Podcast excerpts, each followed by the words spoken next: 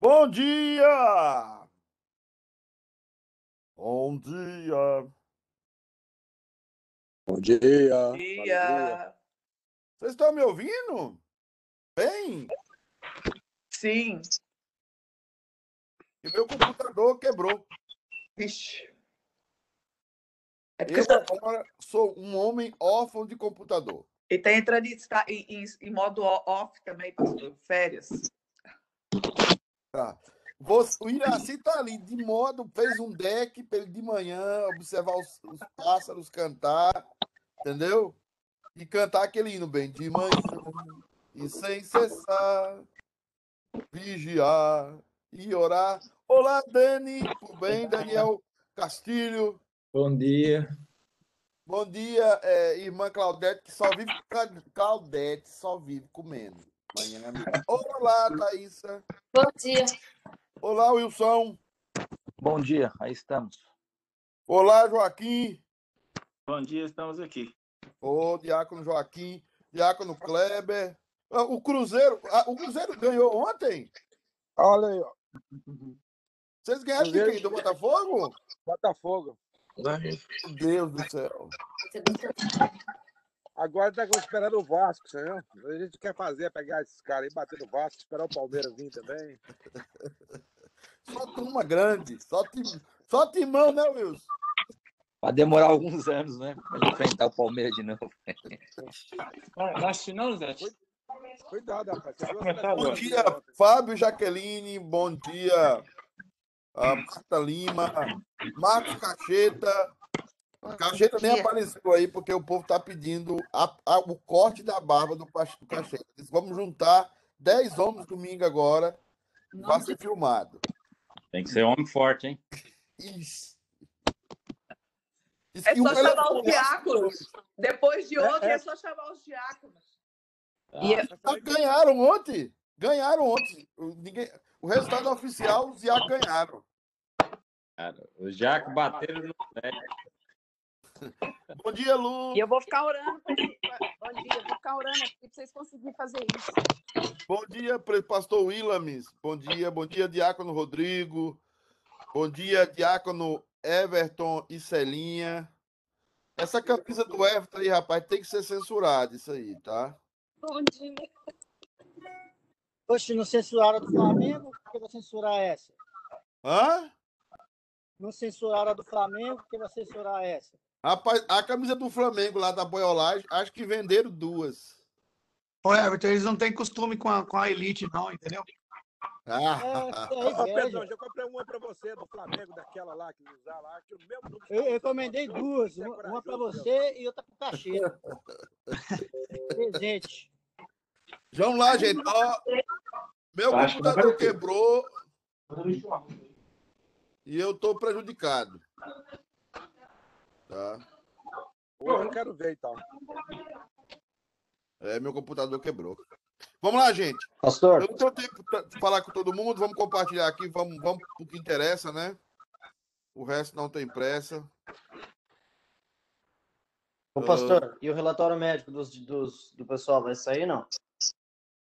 Ó, nós, nós, da próxima vez, vamos comprar uma caixa de Advil. Diz que é, só foi solicitado aí pelo Thomas. O Zé tudo machucado. Meus amados irmãos, nós estamos falando sobre obras ad intra. As obras ad intra são a paternidade de Deus, a filiação de Deus e a espiritualidade de Deus. As obras intra, intra ad, ópera ad intra são ópera ad intra as obras do ser, do interior de Deus, são essas obras aí, ok? É, a gente está falando sobre essas três. Estamos falando da primeira, que é a paternidade. Nós já falamos a semana passada.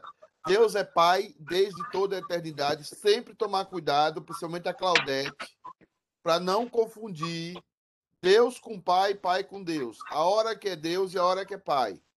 Quando é que eu falo que é Deus e quando é que eu falo que é pai? Também nós comentamos um pouco sobre, ah, o Bené estava lá, os modos da oração. Eu oro ao Pai pelo Espírito Santo em nome do Filho. Ok?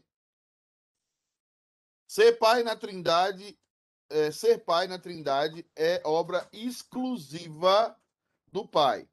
Então, na Trindade, ninguém mais é pai. Então, não chama Jesus de pai. Jesus não é meu pai. Né? Jesus é meu Salvador e meu Senhor, mas não é meu pai. O meu pai é o pai da Trindade. O pai não foi gerado. Isso é uma característica. Ele não foi gerado. É, se bem que a gente colocar conjugações de verbos em Deus, não é legal. Tá? Deus não, não funciona em conjugações de verbo. Eu tentei falar isso para as mulheres ontem, eu acho que eu não consegui, porque as mulheres estavam todas com fome ontem. É uma fomajada terrível, né? Passamos o dia jejuando, né, pastor? Não Enquanto vocês nada. jogavam. No- nós, no- os homens são, os homens são a- a- o, o, o, o extremo da espiritualidade. Não jogaram sinuca, não jogaram truque, eh, não jogaram futebol, passaram, nem assistiram o Brasil perder da Argentina. Não, a gente Não é viu nada isso disso. tudo. A gente viu isso tudo. A gente sentiu na pele isso tudo, tá? Eu, eu senti uma pontinha de inveja, mas tudo bem, isso é coisa, né? O pai, Pastor. portanto. Oi, Tem uma pergunta. sim. Ah, é correto, então, a gente, a gente falar que somos irmãos de Cristo, adotados por Deus? Não, não é errado. No sentido, no sentido salvífico, é certo. É correto. Eu sou irmão de Cristo, Cristo é meu irmão mais velho. Isso é correto. Ok. Não tem problema em falar isso. Ninguém vai taxar você de herege se você falar isso, né? É, é, que de fato é isso que a Bíblia defende, né? Nós vamos falar um pouquinho talvez sobre isso aqui hoje. O importante aqui, o Pai, portanto, primeira pessoa da Trindade, e também considerado como possuindo o atributo da generatio ativa. A expressão generatio ativa é uma expressão usada pela igreja nos seus primeiros concílios, os concílios ecumênicos da igreja. A palavra ecumênico aqui não é ruim, né? A palavra ecumênico aqui é uma palavra dos primeiros concílios da igreja, aonde não existia a igreja católica e os bispos saíam de todas as partes é, do naquela época do Império Romano ou que tinha sobrado do Império Romano e, ia para uma cidade e essa cidade ficava é, taxada como o concílio. A primeira cidade foi a cidade de Niceia, o concílio de Niceia, é, que aconteceu para falar exatamente da, da pessoa de Cristo. Ah, então, generatio ativa é que Deus jamais deixou de gerar, Deus jamais deixou de ser pai, né? E isso acontece dentro da Trindade. A gente não sabe detalhes dessas coisas, mas a gente sabe que eternamente Deus é pai. Por isso essa expressão generatio ativa, ou seja, eternamente ele sempre foi pai. Ele nunca deixou de ser pai. Ele nunca deixou de ser caracterizado como a primeira pessoa da Trindade, pai fazendo com que o filho fosse gerado da sua essência, da sua essência. Ah, é isso. Deus nunca veio a ser pai, eternamente pai, nunca deixou de ser pai, né? Ah, e nós começamos a falar do texto aí de João 17, 1 e vamos retomar. É, Claudete, você tem acesso ao texto aí? Dá para você ler? Dá. Então vamos lá. Antes de você ler, vamos orar. Vamos orar, porque depois me taxam de herege. Ora, Claudete. Senhor Deus, nós te damos graças por essa oportunidade de cada um estar aqui podendo aprender mais de ti, ó Pai. Amém. Abra-nos a mente, Senhor. Abra-nos a mente, ó Pai, e nos dê entendimento, ó Pai, porque nós sabemos quão fraco nós somos e nós eh, sabemos o quão eh, questionamentos nós temos, ó Pai, é sobre o Senhor, sobre a Tua palavra e sobre principalmente eh, conhecendo mais o Senhor profundamente como é maravilhoso, mas também como é difícil, ó Pai. Abra as mentes ah, de cada um aqui, Senhor, e principalmente do pastor Pedro, dando a ele sabedoria e discernimento na hora de passar esse conteúdo para a gente, ó Pai. Nós pedimos isso no nome santo de Jesus. Amém. Amém. É, antes de eu ler, pastor, eu quero falar para o senhor que realmente é, é, ontem, depois que o senhor falou lá, se a gente parar para pensar, a gente não é nada. E quanto mais a gente começa a aprender de Deus, mais a gente fica confuso e mais a gente quer conhecer, mas ao mesmo tempo a gente. Eu estou falando de mim. É mais eu quero conhecer, mas ao mesmo tempo eu tenho medo, porque é uma responsabilidade muito grande. E, e, e, a gente saber que a gente é filho de Deus e que às vezes a gente não faz nada e a gente omissa tanta coisa. Eu sei. I know. Esse é um bom sentimento. Se você transformar ele, se você transformar ele em confiança em Deus e não confiança em você, porque é, Deus espera Abraão, falando de ontem, Deus espera que Sara e Abraão cheguem a uma idade em que eles não têm como dizer foram obras minhas, e Deus vai lá e diz: é, é, a Sara vai ter filho agora. É, então, confia em Deus e adore a Deus pelo que ele é, não pela imaginação da cabeça, não não porque você criou algo na sua cabeça, mas por aquilo que está revelado nas escrituras. Adore pelo que ele é. Mas leia aí, chorando mesmo, leia o versículo 1. É, tendo Jesus falado essas coisas, levantou os olhos aos céus e disse: Pai, é chegada a hora, glorifica teu filho, para que o filho te glorifique a ti. Primeira coisa, nós temos que ver a relação aqui de Jesus com, com o pai, o pai com o filho, os dois falando e conversando. Né? Ele levanta os olhos aos céus, porque é o momento decisivo do ministério dele. Essa é chamada oração sacerdotal. Ou seja, Jesus está se colocando entre a ira de Deus e nós. Deus está irado com a humanidade desde Adão. Jesus se coloca no meio dessa ira. E agora Jesus pede para que o Pai o glorifique. Como é que o Pai o glorificará? Em primeiro lugar, o Pai precisa, entre aspas, levá-lo à cruz. Ao levá-lo à cruz, nós não mais vamos à cruz. Ao levá-lo à cruz, o pai vai pagar a dívida através do seu filho, a nossa dívida. Mas a palavra glorifica aqui também tem a ver com adoração. Pai, façam com que eles me adorem, para que eles também adorem a ti. Então Jesus está dizendo: glorifica o teu filho. Ou seja, me dê forças para eu chegar até lá. Para que eu possa, a palavra possa não existe aqui, para que eu glorifique a ti para que as pessoas tenham como glorificar o Senhor. Nós não podemos glorificar o Pai a não ser através de Cristo. Então, esse é o primeiro ponto na relação dos dois, que Jesus está dizendo aqui: eu quero ser adorado. Eu tenho que ser adorado. Eu mereço ser adorado. Mas mesmo assim, ele pede isso numa postura de humildade. Versículo 2. Quem pode ler aí? Assim como lhe foi conferiste autoridade sobre toda a carne, a fim de que ele conceda a vida eterna a todos o que lhes, o, os que lhe deste.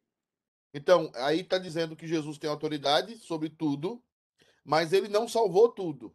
Ele tem autoridade sobre toda a carne, no sentido de que ele controla todas as coisas, ele tem poder sobre todas as coisas, mas a vida eterna será dado apenas àqueles que foram escolhidos na eternidade, que são aqueles que o Pai deu ao Filho, para que o Filho morresse por ele. Então, é muito importante você entender que na relação dos dois, está claro aqui que Jesus não veio salvar todo mundo, apesar de que ele tem poder para salvar todo mundo. Ele veio salvar apenas aqueles que ele escolheu antes da fundação do mundo. Versículo 3, alguém leia. E a vida eterna é esta, que te conheçam a ti, o único Deus verdadeiro, e a Jesus Cristo, a quem enviaste. Um dia falaram para você assim. Eu vou, eu vou tirar a câmera um pouco agora para ver a carinha de vocês. Aqueles que têm coragem, né? Porque tem uns que não têm coragem. O que, Daniel Castilho, o que é a vida eterna?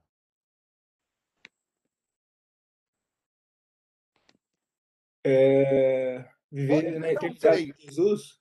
Hã? Viver na eternidade com Jesus? bateu na trave, não é a resposta que está aí. Hum. Wilson, o que é vida eterna? Você quer tanto vida eterna, o que é vida eterna? O que é a vida eterna? Você Aí está eles vão, eles vão olhar no você está procurando uma resposta profunda, né? E Não, eu estou procurando a resposta que nós acabamos de ler. É a eternidade. o outro lá, eternidade. Olha o texto! É o conhecimento de Deus? Ô, Margarete! Thank you so much. Não é Margarete, não. Quem foi? Quem foi? Foi eu mesmo. Foi Margarete. Margarete. Vida eterna, irmãos. Vamos lá. É, é- é um problema nosso, né? Problemas brasileiro. O que é que diz o ah, Wilson? Leia aí, Wilson, o versículo 3, presbítero Wilson. Cadê o Wilson? Morreu? aqui. Versículo 3. E a vida eterna é esta, Dois pontos. A vida eterna é esta. Dois pontos. O que é a vida eterna? que te conheçam a ti, o único, Deus, Conheçam a ti o quê? o único Deus verdadeiro, E quem? e a Jesus Cristo, a quem enviaste. O que é que nós vamos passar a vida toda fazendo no novo céu e nova terra? Conhecendo a Deus e a Jesus. Conhe- Conhecendo o Pai e conhecendo o Filho. E Não conhecendo a Deus e a Jesus. Essa expressão está errada teologicamente. Conhecendo o Pai e conhecendo o Filho, porque os dois são Deus. Então, quando eu quero distinguir, eu falo Pai e falo Filho. Eu não falo Deus e depois falo Filho. Eu não falo Deus e depois falo Jesus. Os dois são Deus. Eu falo Pai e eu falo Filho. Então, o que é que eu vou fazer? Eu vou fazer a vida eterna, eu vou fazer é conhecer a Deus. É o meu maior prazer, é conhecer a Deus. O meu maior prazer é conhecer ao único e verdadeiro Deus, o Pai, o Filho e o Espírito Santo. Agora, cadê Claudete? Claudete, você começou a nossa aula hoje emotiva, é, é, é, o, Everton fazendo café, tal, né? Você falou, pastor, eu quero conhecer, mas eu tenho medo de conhecer. Não foi algo assim? Abra aí de novo, Claudete. Chora aí de novo. Entra no grupo do Cacheta. Quem mais? Da Luciene. Quem mais chora? O medo, na verdade, não é esse medo de conhecer, é o medo da responsabilidade e do daquele do pacto, né? É, Não de Deus comigo, mas de, de mim com Deus. Certo. Esse, é um medo interessante. Agora perceba que a vida eterna você vai passar conhecendo a Deus. Mas aí na vida eterna, depois da morte, eu vou estar sem pecado, né? É, diferente. mas você, você objetivamente já está sem pecado. Tô falando heresia ou não? O que, é que vocês acham? Deixa eu ligar aqui esse app. O senhor está confundindo. Não, não está falando por causa do que hoje Deus já nos vê através de Jesus. Ô, quem falou isso aí, gente? Quem é essa teóloga? Eu, Quem é eu, gente? a Lu. A esposa do cacheta. Tô ensinando bem, tô ensinando bem. Muito bom, Lu. Muito. É isso. Então vamos. Ó, ó, eu sei que é muita coisa. Eu tô indo devagar. Ando devagar, porque já tive pressa. Traga esse sorriso.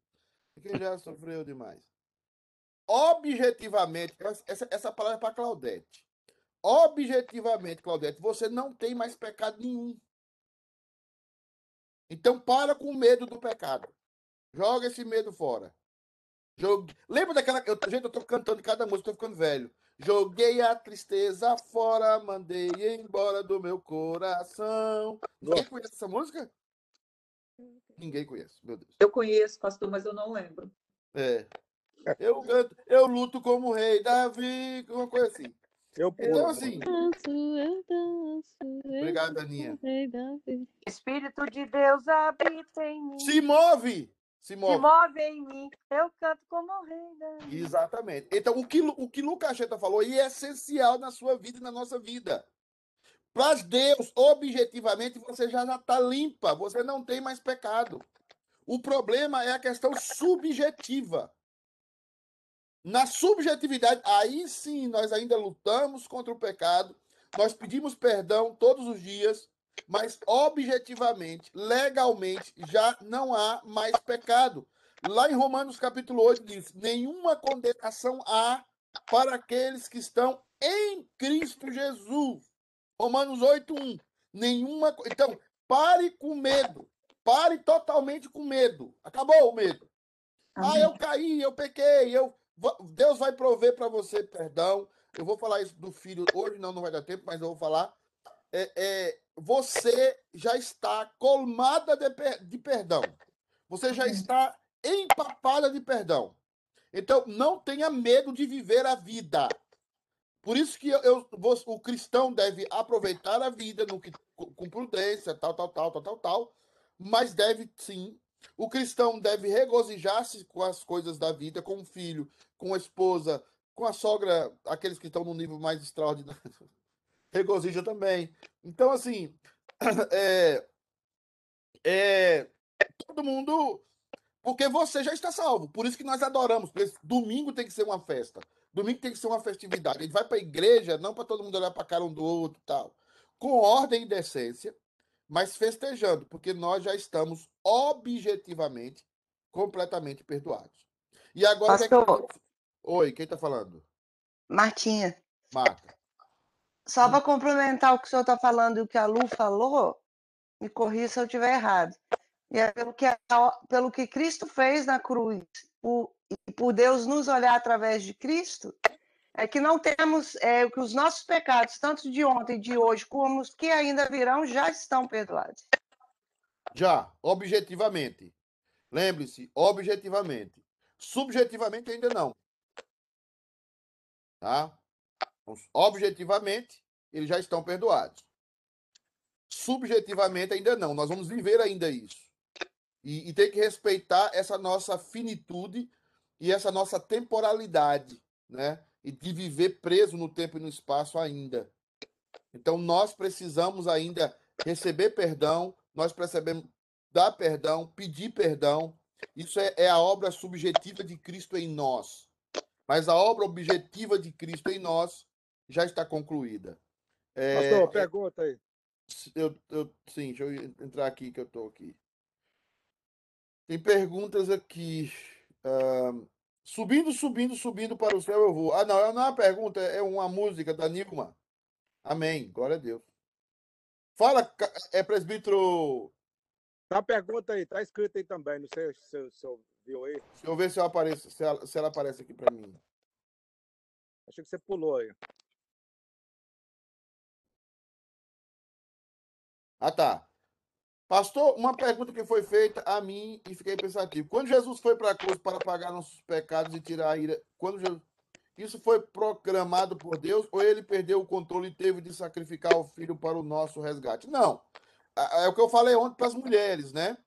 Cristo já estava crucificado antes da fundação do mundo. E o que eu falei nos dois cultos aí é que eu preguei a palavra. Por que que Deus, é, Adão cai, depois Deus faz, uma, Deus faz um pacto com Adão. Adão não cumpre o pacto, ele cai. Aí Deus vai e restaura esse pacto com a humanidade com Noé. Mas nós sabemos que a humanidade não vai conseguir cumprir aquele pacto. E a gente fala um pouco daquele arco-íris. O arco-íris não é uma visão de bênção. Isso é teologicamente errado.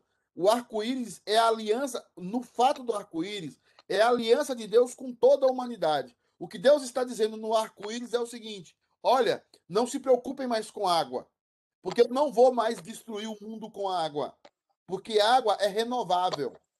Eu destruirei o mundo agora com fogo. É isso que Deus está falando com o arco-íris. Se preocupem quando eu começar, quando as coisas começarem literalmente a esquentar. Então Deus está de um lado dizendo para eles quando chover eles não tivessem medo da chuva. É tanto que a chuva depois vira sinal de bênção mas também que eles se preocupassem com isso. E quando nós percebemos isso, nós percebemos que o terceiro pacto que nós estamos vendo é o pacto com Abraão. Não é mais o pacto com toda a humanidade. É o pacto com uma, com uma, uma parte da humanidade. É, é uma, um pacto com um, um tipo de pessoa da humanidade. Então, ele estabelece o seu pacto com Abraão, é um pacto pessoal com Abraão e com a descendência de Abraão. Então, tudo isso é um plano, chamado plano da redenção. Deus não foi pego de surpresa.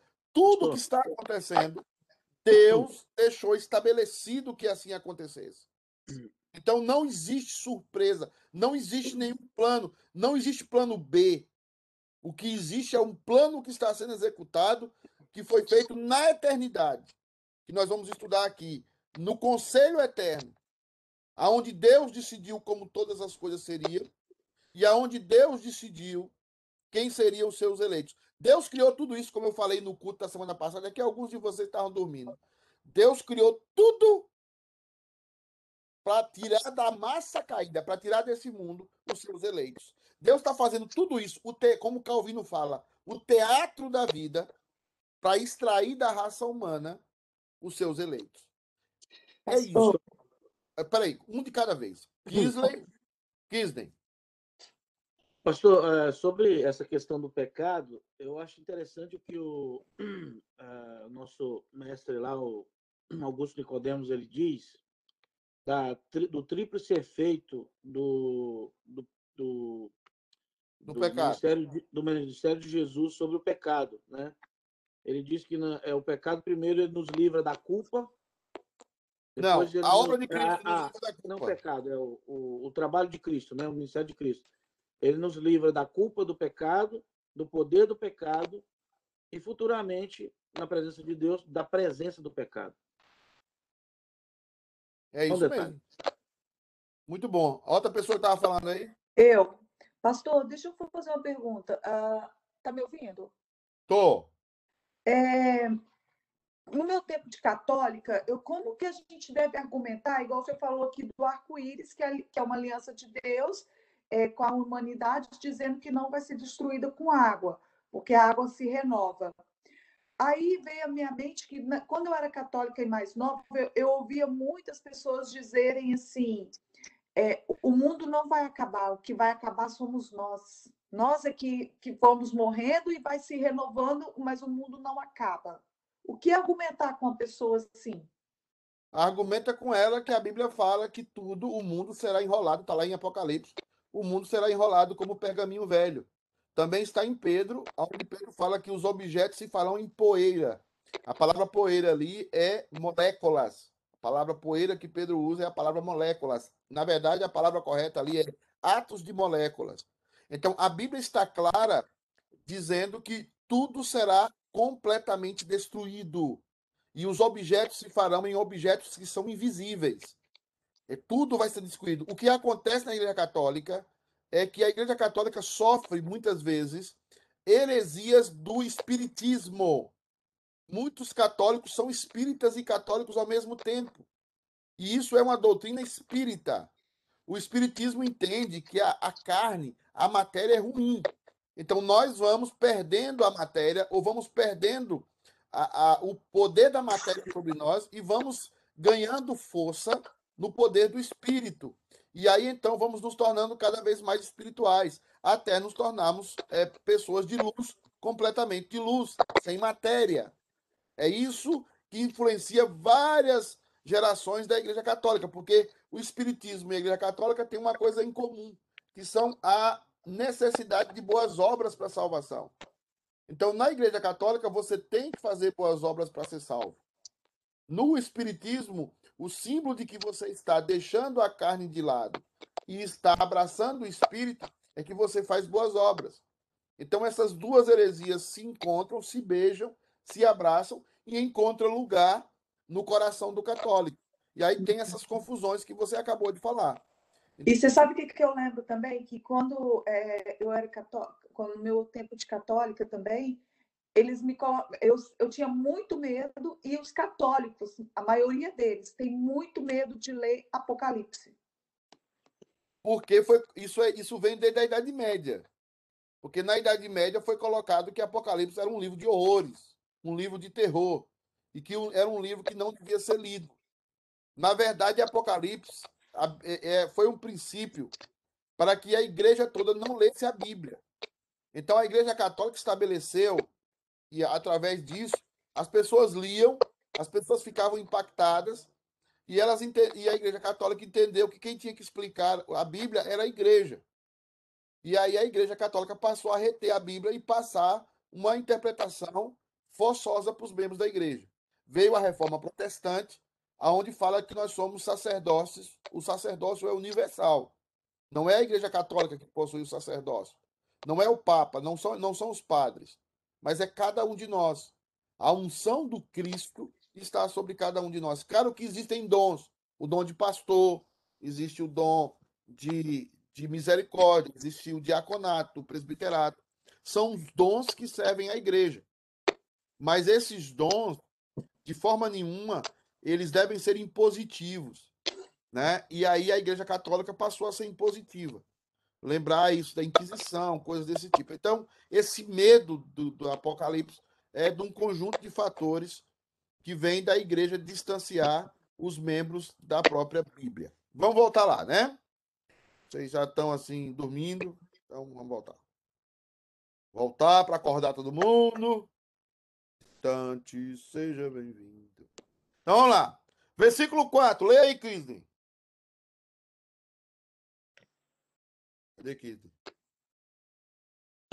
Eu te glorifiquei na terra, consumando a obra que me confiaste para fazer. Jesus está falando de Jesus está falando aqui de mérito. Aí é a meritocracia. Para Jesus o negócio é pago. Lembra da conta lá do- da semana passada, deu do Cacheta? Cacheta me chamou para ir lá no Oasis comer fígado. E na hora de pagar, é, eu ia pagar. Ele falou: Não, deixa que eu pago, tal. Ele foi pagou, pagou para o Elinho lá, que é o dono do Oasis. Elinho, sei lá, Silvinho, sei lá. E aí pagou para ele. Então, saiu de graça para mim e para o Wilson, que o Wilson também foi.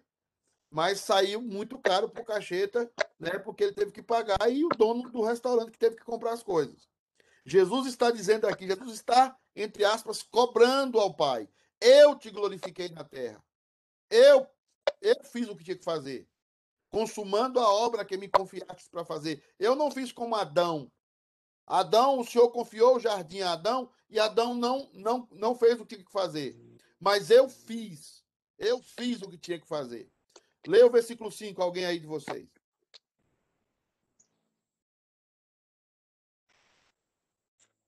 E agora glorifica-me, ó Pai, contigo mesmo, com a glória que eu tive junto de ti, antes que houvesse mundo. Agora ele está cobrando. E agora glorifica-me. Ó Pai, não é, não é desse jeito que eu estou falando, claro, a relação entre eles é perfeita, mas eu estou tentando aqui humanamente transmitir para vocês. Agora o Senhor me glorifica com a glória mesmo que eu tinha contigo, junto a ti, antes que houvesse mundo. A expressão junto a ti aqui é o seguinte: eu sou Deus como o Senhor é Deus. Eu sou Deus de Deus. Eu tinha essa glória antes. Eu vim cumprir a missão. Já cumpri a missão. Agora o Senhor devolve para mim a glória que eu tinha antes. Antes que houvesse mundo. A expressão aqui, antes que houvesse mundo, é a expressão antes que o Senhor, antes que haver criado tempo e espaço. O cosmos. Antes de houver criado o cosmos. Ok? Versículo 6. Alguém leia. Manifestei o teu nome aos homens que me destes do mundo. Eram teu, tu nos confiastes, e eles têm guardado a tua palavra. Veja de novo aí que o pai e o filho estão falando da doutrina da eleição. Olha, eu manifestei os teus nomes aos homens que me destes do mundo. Aí Jesus está falando uma frase atemporal. O que é atemporal, pastor? Essa frase vale para todas as épocas do cristianismo, para nós, para todos. Os homens que me destes do mundo eram teus, tu nos confiaste, e eles têm guardado a tua palavra. Não é somente os discípulos, é também cada um de nós, os que o Senhor deu. Esses é que Cristo é manifestado, Cristo é revelado. Aos outros não está, não existe a revelação eh, do Cristo. Vou falar um pouco sobre isso na sequência, no próximo ponto. Sete, alguém leia. Agora eles reconhecem que todas as coisas que me tens dado provêm de ti. Olha, aí é a conjunção da divindade. Eu, o que eu tenho vem do Senhor. Eles sabem que eu vim do Senhor. Eles sabem que eu sou do Senhor. Eles sabem que eu e o Senhor são a mesma coisa. Eles sabem que eu e o Senhor temos a mesma essência. Eles sabem quem é aquele que está para morrer na cruz por eles. Eles têm essa consciência. É uma revelação. Não é por conhecimento, não é por entendimento, não é por construção de conhecimento. É uma revelação dada a nós. Ele é o Cristo. Ele é o nosso Cristo. E nós só sabemos disso através da revelação do Espírito Santo em nós. Vamos seguindo. Próximo versículo. 8.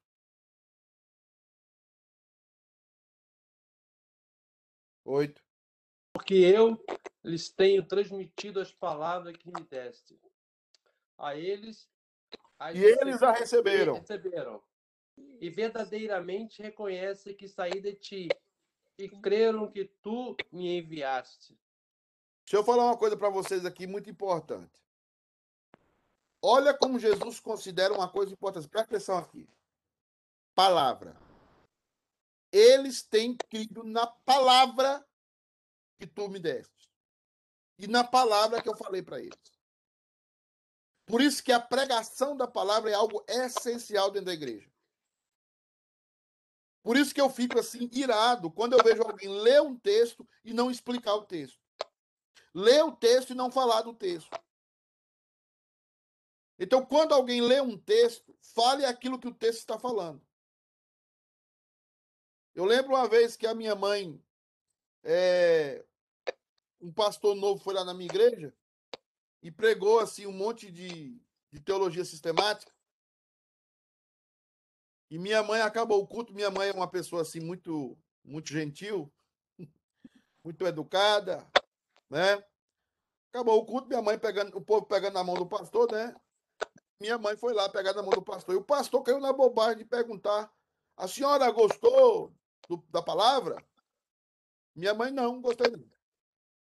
Aí ele falou, mas por que o pastor se assustou, né? Os, os já conheciam minha mãe, são todos primos.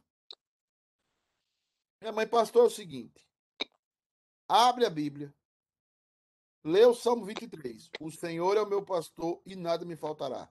Fecha a Bíblia, ora e vamos todo mundo embora. É muito melhor do que o senhor ler um texto, sair do texto e nunca mais voltar para o texto. O texto, irmãos, precisa ser explicado. É a palavra de Deus que produz fé. É a palavra de Deus que gera os filhos de Deus. É a palavra de Deus que alimenta os filhos de Deus. Nós temos que nos concentrar na palavra. Ela é tão atacada, ela é tão ridicularizada, ela, ela, ela é tão humilhada. Mas você percebe que homens deram a vida por essa palavra. Homens deram a vida pelo texto bíblico. Talvez nenhum de vocês hoje nem leram a Bíblia hoje. Talvez vocês estão aqui hoje, vocês. A maioria de vocês nem leram a Bíblia toda. Já tem dois anos, três anos de crente e nunca leram a Bíblia toda. A, a, minha avó, por exemplo, os crentes de antigamente, a minha avó tinha morreu com 83 anos. A minha avó tinha lido a Bíblia mais de 50 vezes. Aí você vai, ou, ou lê o, o, texto quando vai fazer uma liturgia, lê o texto quando vai ministrar um louvor. Se você faz isso, você tem que sair da igreja, buscar outra coisa. Você tem que se deliciar na palavra de Deus. Tem que ter um momento, pelo menos de uma hora por dia, em que você lê os textos bíblicos. E, e lê o texto assim de Gênesis, Apocalipse, de Gênesis, Apocalipse, de Gênesis, Apocalipse, até você morrer. Independente de um estudo, de uma liturgia que você for fazer, leia a Bíblia. De, permita que a Bíblia faça parte de, da sua, do seu vocabulário, da sua linguagem. Eu, esses dias, falei, fui, fui fazer uma brincadeira com uma pessoa, a pessoa já era, já era oficial e ela não entendeu. Ela perguntou assim: cadê Fulano? Eu falei: Fulano amou o presente século. A pessoa não entende que está na Bíblia. Porque ela não lê Bíblia. Então, e é oficial. E ficou assim olhando para mim com a cara de pastel, como se eu estivesse falando uma coisa. é quando você conta uma piada para um meio em que as pessoas não estão, não vivem naquele meio. É, por exemplo, eu já tive igreja que eu falei assim, irmãos, abramos a Bíblia no Salmo 190. Aí você vê os crentes buscando o Salmo 190. Mas o Salmo só vai até o 150. Outro, outra vez que eu fiz foi o seguinte: isso foi os adolescentes. Isso aí ah, é até permitido, né? Vamos abrir no livro de Noé. Noé, capítulo 1.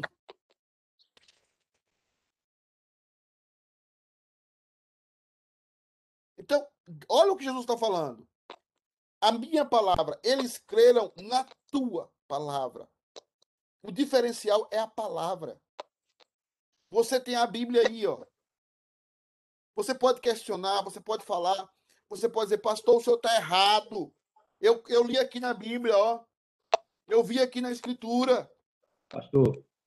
Sim, quem está falando? Sou eu. Oh, Williams, reverendo, pastor, sua santidade, destruidor de demônios. Pois é, é. Amarrado, tá amarrado. É, o senhor falou aí dos adolescentes, né? É, autarquia, tava, né? Eu brinquei aqui com Karina e na minha época de adolescente na igreja, a gente conhecia a Bíblia e conhecia a Bíblia muito bem. Me lembro que a gente fazia gincanas bíblicas, é, UPA e o MP, né? um Sim. contra o outro, mocidade e adolescentes. E os adolescentes, por várias vezes, ganhavam dos jovens de vinte e tantos anos. Sim. Porque conhecia a Bíblia, né? conhecia a palavra de Deus. Então, uh, só, é só um, um adendo simples, simples, não tem nem, nem muito a ver com a questão teológica do que você está falando, mas só porque você citou a questão de conhecer a Bíblia, estudar a Bíblia, ler a Bíblia, ter intimidade com a palavra, e falou dos adolescentes, né? E, e, o meu discipulado, particularmente como adolescente, foi um discipulado de ter vários textos decorados da Bíblia até hoje, na minha cabeça, e saber né, Gênesis, Êxodo, Levítico, Deuteronômio, Josué, Juízo, Ruth, 1 Samuel, 2 Samuel, 1 Reis, 2 Reis, ou seja, a ordem da Bíblia, coisas básicas né, e coisas profundas das Escrituras. Né? Então, já como adolescente, e isso não foi seminário que ensinou, foi a, a, a igreja e eu não tenho os pais crentes, né? Não tenho os pais cristãos, mas a minha vontade de estudar a palavra também na época de adolescente. E eu acho que a nossa geração hoje e a geração dos pais também são aqueles que não leem Bíblia e nem ensinam Bíblia para os seus filhos, né? E aí assim é só um um adendozinho pequeno dentro do, do que você falou dos adolescentes. Não, estimular, você... estimular todos nós a fazermos isso com os nossos filhos, ensinar a palavra. Exatamente, exatamente. Pastor, sim. É, e é interessante isso aí que a, a própria Bíblia revela Cristo, correto? Sim. Se eu não conheço a Bíblia, eu não conheço Cristo. E o próprio certo. João, e o próprio João lá no início, ele fala, no princípio era o verbo. O, no Berechite de João, ele está falando antes do antes do de ser criado de ser criado o mundo. Já existia a palavra de Cristo, já existia. E, e, então, é muito importante a gente conhecer a palavra, porque cada vez que mais você conhece a palavra, você vai conhecendo um pouco mais de Cristo, que é a revelação do próprio Deus. É, e esse conhecimento, ele não é passivo. O conhecimento de Cristo é transformador. Quando você vai conhecendo a, as coisas acerca da divindade, através da palavra de Deus, isso vai mudando você. Não importa se você vai ser crente ou não. Esquece isso. Não importa. Quando você está numa cultura cristã, pode você pode não ser crente, mas você recebe as bênçãos daquilo que é a verdade. Quando você está numa cultura, por exemplo, como é a cultura que nós estamos aqui nos Estados Unidos, você percebe claramente elementos profundos da cultura dos, dos pilgrims, dos peregrinos que estiveram aqui. Você percebe isso nos documentos, você percebe isso no trato, na relação. Coisa que você não tem no Brasil. Brasil é só falcatrua. Brasil é só um passando a perna no outro. Brasil é só, é só isso, porque vem de uma cultura católica de colônia. A colônia católica era isso. As- os ladrões, os enganadores eram enviados para a colônia. E o Brasil se tornou isso, e outros países também, que foram colônia católica, se tornaram isso. Por quê? Porque a cultura da palavra de Deus é poderosa. Isso chama-se identidade. Hã? Chama-se pra você. identidade, né, pastor? Exatamente. Exatamente. É, Iraci, pergunta. A minha pergunta é: é todas as pessoas que quer, que dedica à leitura da palavra de Deus diária, é todas as pessoas que têm condições de ler, entender e realmente conhecer a Cristo? Ou, pessoas, ou são só os eleitos que é- pode acontecer isso com eles? Ou, Ah, ou, ou tá, isso, entendi. ou, ou isso é uma revelação do Espírito Santo? Porque às vezes muitas pessoas tentam ler e me falam que não consegue ler, não consegue entender nada, mas continua lendo, não sabe nada, eu não sei o que responder às vezes. Então, assim, essa, essa- essa afirmação aí dos eleitos aí faz uma confusão na gente às vezes, porque Ah. existe a revelação do Espírito Santo, você entender a palavra, existe a eleição das pessoas que Deus quer alcançar através da palavra. Então, assim, não é uma, não é uma, um mandamento. Você abre a Bíblia, faz a leitura e lê, e lê, e lê, e lê, que você vai entender. Então, assim, eu queria entender mais como é que é esse processo. Tá bom. É muito simples assim. Quer ver? Deixa eu tirar aqui para. Eu já ia continuar aqui, mas deixa eu ver a cara de vocês. É muito simples. Alguém chega para você e fala: Iraci, eu leio, leio a Bíblia e não entendo nada. Você vai falar para ela o seguinte: para aí. Primeira coisa que você vai fazer é orar antes de ler a Bíblia. Porque se aquela pessoa está querendo ler a Bíblia, ela está com algum interesse. Tá? Pode ser um in- um interesse espúrio, mas pode também ser um interesse bom. Tudo bem. Ora antes. Orou antes? Orou. Agora começa a ler a Bíblia. Qualquer dificuldade que você tenha, aquilo que toca no seu coração, você que é presbítero, assim, fale comigo. Ou então eu vou falar com o meu pastor. Ou então, se o meu pastor não souber responder, ele vai pesquisar também. Mas existe sempre a necessidade de entender que o Espírito Santo vai falar com aquela pessoa, mas o Espírito Santo também vai usar pessoas que são presbíteros, que são pastores, para orientar aquela pessoa. Aquela pessoa tem sim o- a capacidade de entender o básico da Bíblia. As coisas referentes à salvação estão claras nas Escrituras. Mas há outras coisas referentes à santidade, a procedimentos, que devem ser explicadas, que necessitam do auxílio de outros irmãos, que têm o dom de mestre, o dom de pastor, o dom de alguém que Deus deu, que, que se esmera na palavra e que vai explicar para aquela pessoa. Aquela pessoa não precisa de explicação para salvação, mas ela precisa de explicação em textos que são mais complicados. Mas chega um momento que ela vai ter a posição própria dela. Ela vai ter a própria posição delas em questões periféricas da Bíblia. Por exemplo, tem gente que crê no dom de línguas está ativo até hoje. Essa pessoa não deve perder a salvação por causa disso. Isso é uma coisa periférica, um estudo periférico. Já outras pessoas entendem que ler a Bíblia diz Jesus não é o Cristo, Jesus não é Deus. Aí é uma questão central. Essa pessoa está fora do cristianismo. Ela não está sendo guiada pelo Espírito de Cristo.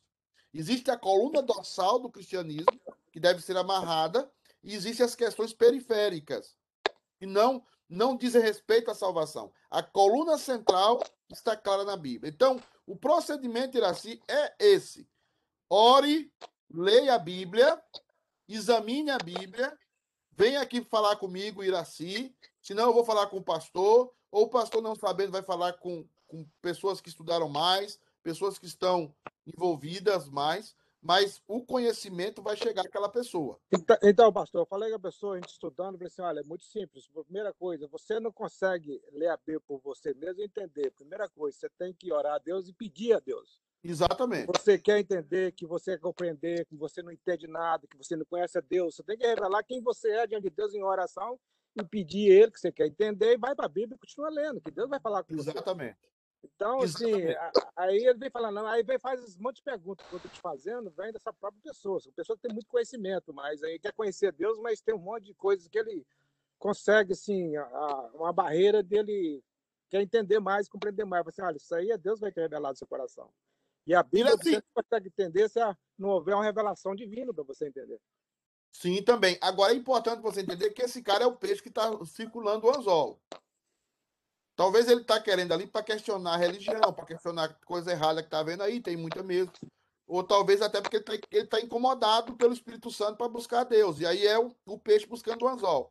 Então você deve ser incisivo, deve, deve continuar pregando a palavra para ele, continuar falando essas coisas com ele e estar sempre disponível para ele. Pastor. Sempre disponível, sim. Queria corroborar com essa questão do que o Iraci colocou aí. Eu me lembro certo. de um professor de hebraico, e ele é da linha neopuritana. Ah. É, ah, ele coloca que ah, o culto e ler a Bíblia, só quem vai entender são os eleitos. Uhum. A gente sabe que isso é uma verdade na sua totalidade.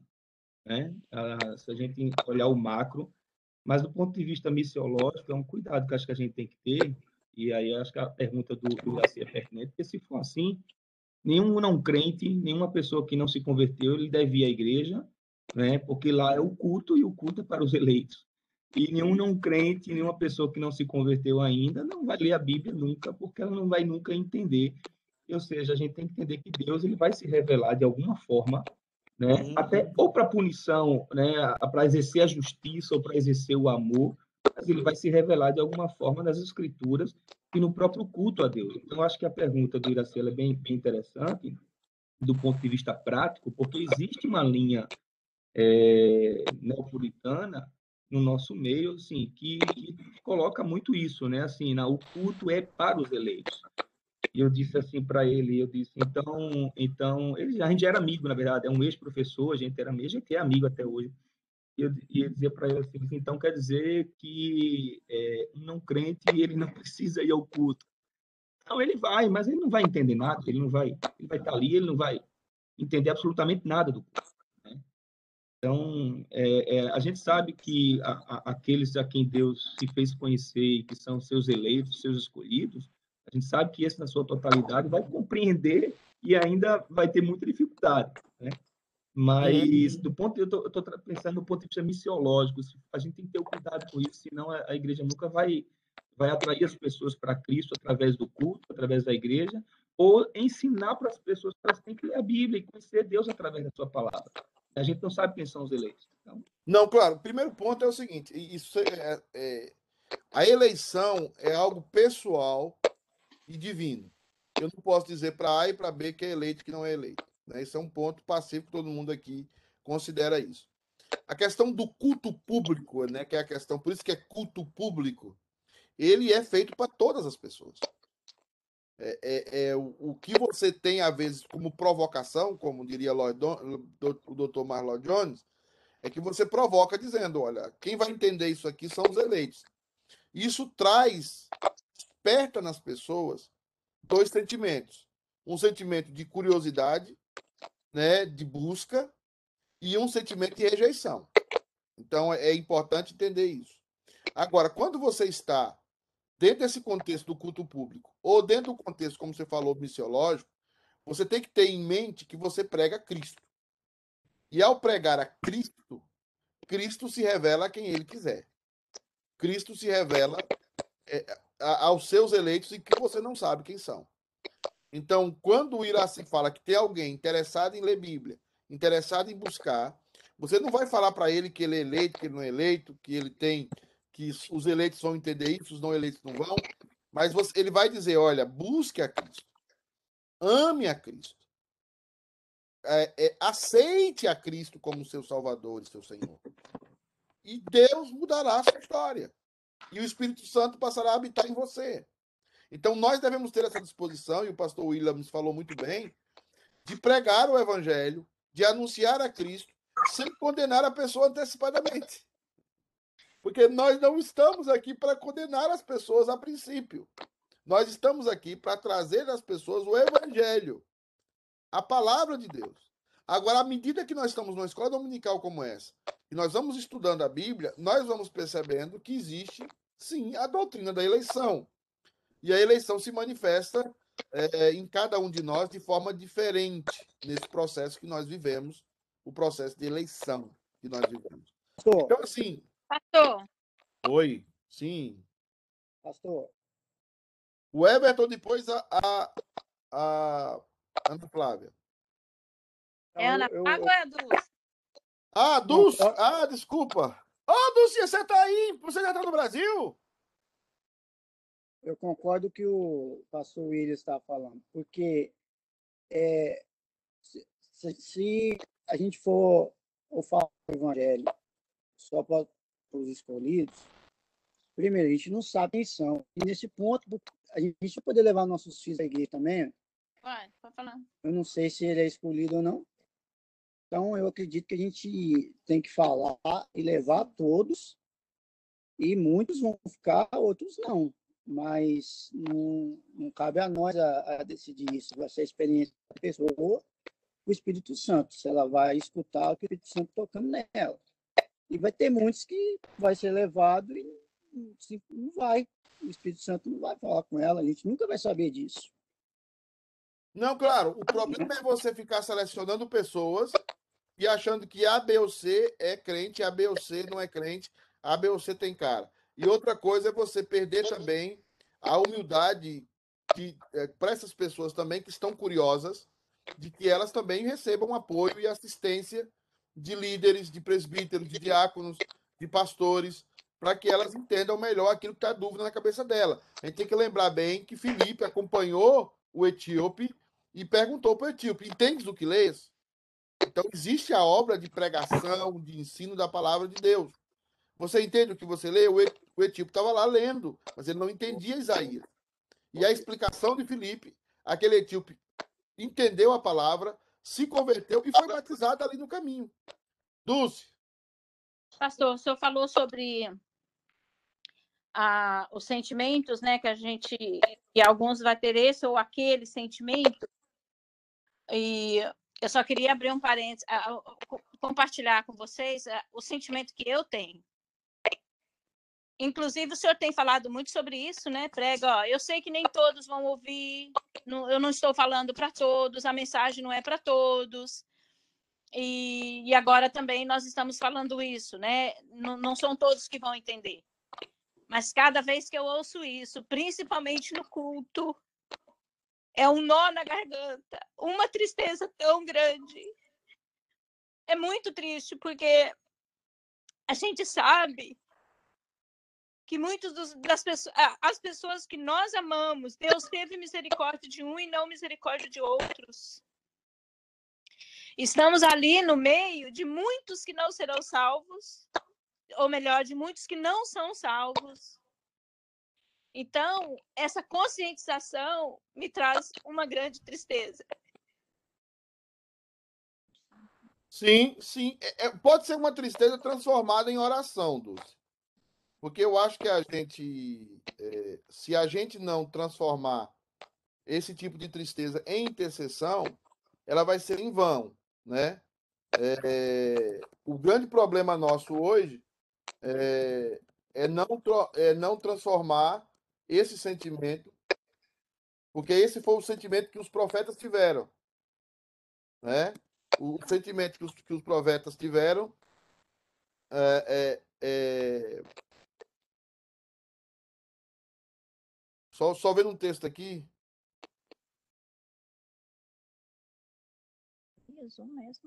Eu, eu quero, eu quero que vo- eu, eu vou botar um texto aqui, enquanto a Dulce estava falando aí, eu estava buscando ele aqui. É, nós temos que transformar isso em intercessão. Mas veja bem, é, o que está escrito aqui na primeira carta de João? Primeira de João aqui, acho que é o capítulo 2, acho que é isso. 2, 19. Vou deixar grifado aqui. Ah, deixa eu só compartilhar com vocês aqui a tela. Já está aqui na tela. Ah, o, o- o- esse sentimento que a Dulce acabou de falar era um sentimento dos profetas. Agora, olha o que diz. Eu queria que alguém lesse aqui, se der para vocês lerem aí, o, o versículo 1 João 2, 18 a 19. Eu vou ler porque está pequeno para vocês. Filhinhos, já é a última hora. E como ouvistes que vem o anticristo, também agora muitos anticristos têm surgido, pelo que conhecemos o que é a última hora. Aí o texto diz assim: eles saíram do nosso meio, entretanto, não eram dos nossos. Porque se tivesse sido dos nossos, teriam permanecido conosco. Todavia, eles se foram para que ficasse manifesto que nenhum deles é dos nossos. E o texto segue: E vós possuís um são que vem do santo, e todos têm conhecimento. Não vos escrevi porque não saibais a verdade, antes porque a saibais, e porque, a e porque mentira alguma jamais procede da verdade. Quem é mentiroso, senão aquele que nega Jesus Cristo? Este é o anticristo, o que nega o Pai e o Filho. Todo aquele que nega o Filho, esse não tem o Pai. E aquele que confessa o Filho tem igualmente o Pai. Permaneça em vós o que ouvistes no princípio. Se em vós permaneceu o que desde o princípio ouviste, também permanecerei vós no Filho e no Pai. Então, o sentimento de Dulce, eu entendo o sentimento de Dulce, eu também tenho esse sentimento, principalmente com parentes, né? A gente tem esse sentimento. Mas o que, é que a gente faz com esse sentimento? Que é o sentimento que Deus provoca em nós mesmos. Intercessão. Oração. Senhor, tem misericórdia. Senhor, salva meu filho. Senhor, salva meu pai. Senhor, salva minha mãe. Mas uma intercessão assim com dores de parto. É aí que está. Por isso que os nossos cultos de oração, eles precisam mudar, irmão. Os nossos cultos de oração precisam passar a ser momentos de intercessão. Não é errado pedir uma cura, pedir um milagre. Eu, eu creio em tudo isso e deve estar lá, mas não só isso. Por que, que no momento de intercessão ali no culto nós não choramos pelos perdidos? Por que, que no momento de intercessão ali nós não derramamos lágrimas por aqueles que não estão, ainda não conhecem a Cristo? Então nós temos esse sentimento da Dulce, eu acho que é um sentimento de todos nós. Quando nós falamos da questão dos eleitos, é claro que é uma provocação profética. Você está provocando o seu público, tá? Para dizer o seguinte: prestem atenção aqui. Prestem atenção. Então, quando assim é, é, nós temos esse sentimento que a Dulce falou, nós temos que transformá-lo em intercessão, transformar em lágrimas, transformar em clamor diante de Deus, porque certamente Deus nos quer levar à oração. Amém? É. Só um amém. Ah, tá bom. Sigamos. Amém, amém, glória a Deus. Amém. amém. Versículo 9. Aí falando em oração, vamos lá. Versículo 9. Eu rogo por eles, não rogo pelo mundo, mas por aqueles que me deste, porque são teus. Olha, a intercessão de Jesus era por quem? Nós pelos eleitos. Aqueles que Deus deu para ele. Pelos nós eleitos. A intercessão de Jesus era para os eleitos. eleitos. Pastor, tem uma inquietação. Pode falar. Essa inquietação, eu sempre pergunto a Luiz a mesma coisa, ele me responde a mesma coisa, mas eu acho que é uma pergunta que todo mundo se não é pergunta, não é questionamento, mas a inquietação mesmo se, se Jesus, é, que tem a ver com esse, esse versículo, né? Ele intercede pelos eleitos. E aí, assim, o choro, o nosso choro, o nosso sentimento de tristeza deve gerar em nós a intercessão pelos nossos familiares, como a gente faz. Mas aí a pergunta é: por que interceder se já estão eleitos ou não? não é. vai mudar mais, né? Eu acho que essa é a inquietação, talvez, natural. Eu vou responder essa pergunta para você. Eu vou responder essa pergunta para você para a gente terminar, tá? Porque já me avisaram aqui que a hora acabou, mas eu vou tentar responder essa pergunta para você. Eu quero que você entenda uma coisa, é... Karina. A visão que você tem da realidade da América é a mesma visão que os seus filhos têm? O que, é que você acha? Acredito que sim. Não. Não, não depende, porque cada um tem uma idade e uma expectativa diferente.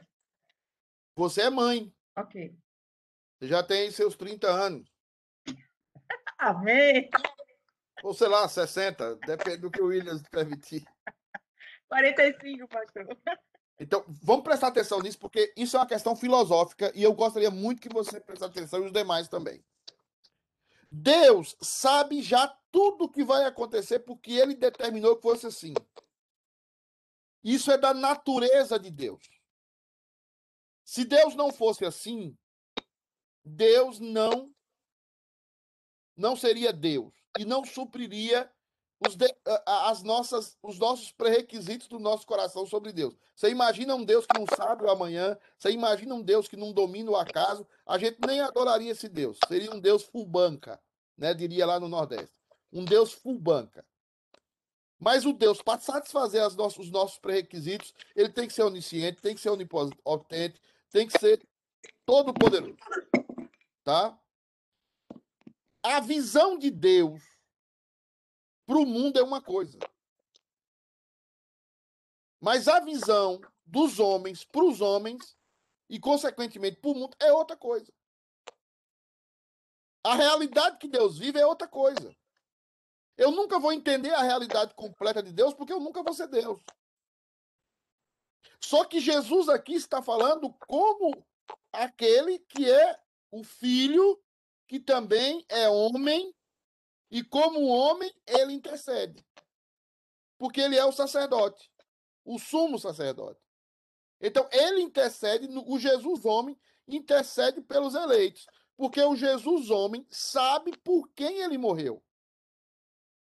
Mas o Jesus homem e o Pai e o Filho e o Espírito Santo manda para cada um de nós que não sabemos quem são os eleitos, porque não é da nossa natureza saber. Não é da nossa natureza saber quem é e quem não é. Não é da nossa natureza saber o dia de amanhã. Não é da nossa natureza saber o, o que vai acontecer daqui dois segundos. Não é da nossa natureza. Então, porque isso não é da nossa natureza, Deus diz para nós: ore. Você não sabe quem são os eleitos. Não é da sua natureza saber, não vos compete conhecer tempos ou épocas que o Pai reservou para sua exclusiva autoridade. Não é da sua competência. O que é da sua competência? Orar. Orar por todo mundo. Porque em todo mundo pode estar o eleito. Em todo lugar pode estar o eleito. Então, ore. Ore. Então, é uma questão de natureza. Na natureza de Deus, Deus não ora. Na natureza do filho, ele ora porque ele é o sumo sacerdote mas só ora pelos eleitos. Na natureza nossa, os seres humanos caídos, pecadores, nós temos que orar por todo mundo. E nós temos que pregar para todo mundo, porque é da nossa natureza. Então, a oração tem a ver com a nossa natureza humana finita. E é por isso que nós oramos por todo mundo. É por isso que nós pregamos o evangelho para todo mundo, porque é da nossa natureza. Só que isso não é da natureza de Deus não é da natureza do filho, que também é homem e também é Deus. Então, é uma questão de visão e de status de vida. Deus vive de uma maneira em uma outra esfera. Nós vivemos de uma outra maneira em uma outra esfera. Então, por isso nós temos que orar por todos, mesmo sabendo pela teologia que já tem os eleitos, já tem os salvos, nós oramos por todos, porque Deus nos usa para salvar os eleitos, as orações, e até para cuidar de muita coisa daqueles que não são eleitos, através das orações também. Irmãos, chega por hoje, né? Filosofia demais. E até mesmo para Deus mudar os nossos corações, né, pastor? Principalmente. A gente continua a falar sobre isso, mas está muito boa a classe, vocês estão participando, isso é importante. Gente, tenho que ir. Feliz Natal, 10 minutos, misericórdia. Agora eu vou arrumar uma comida para mim ali. Na próxima aula eu tenho uma pergunta, pastor. Escreve aí para a próxima. Tá bom, então. Um abraço. Feliz Natal para todo mundo. Bom, tchau. Bom dia a todos. Bom dia. Bom dia. Tchau, bom dia. Tchau, bom dia, pastor. Valeu, bom dia. Bom dia. Pouca gente está participando, tem muita gente que. que...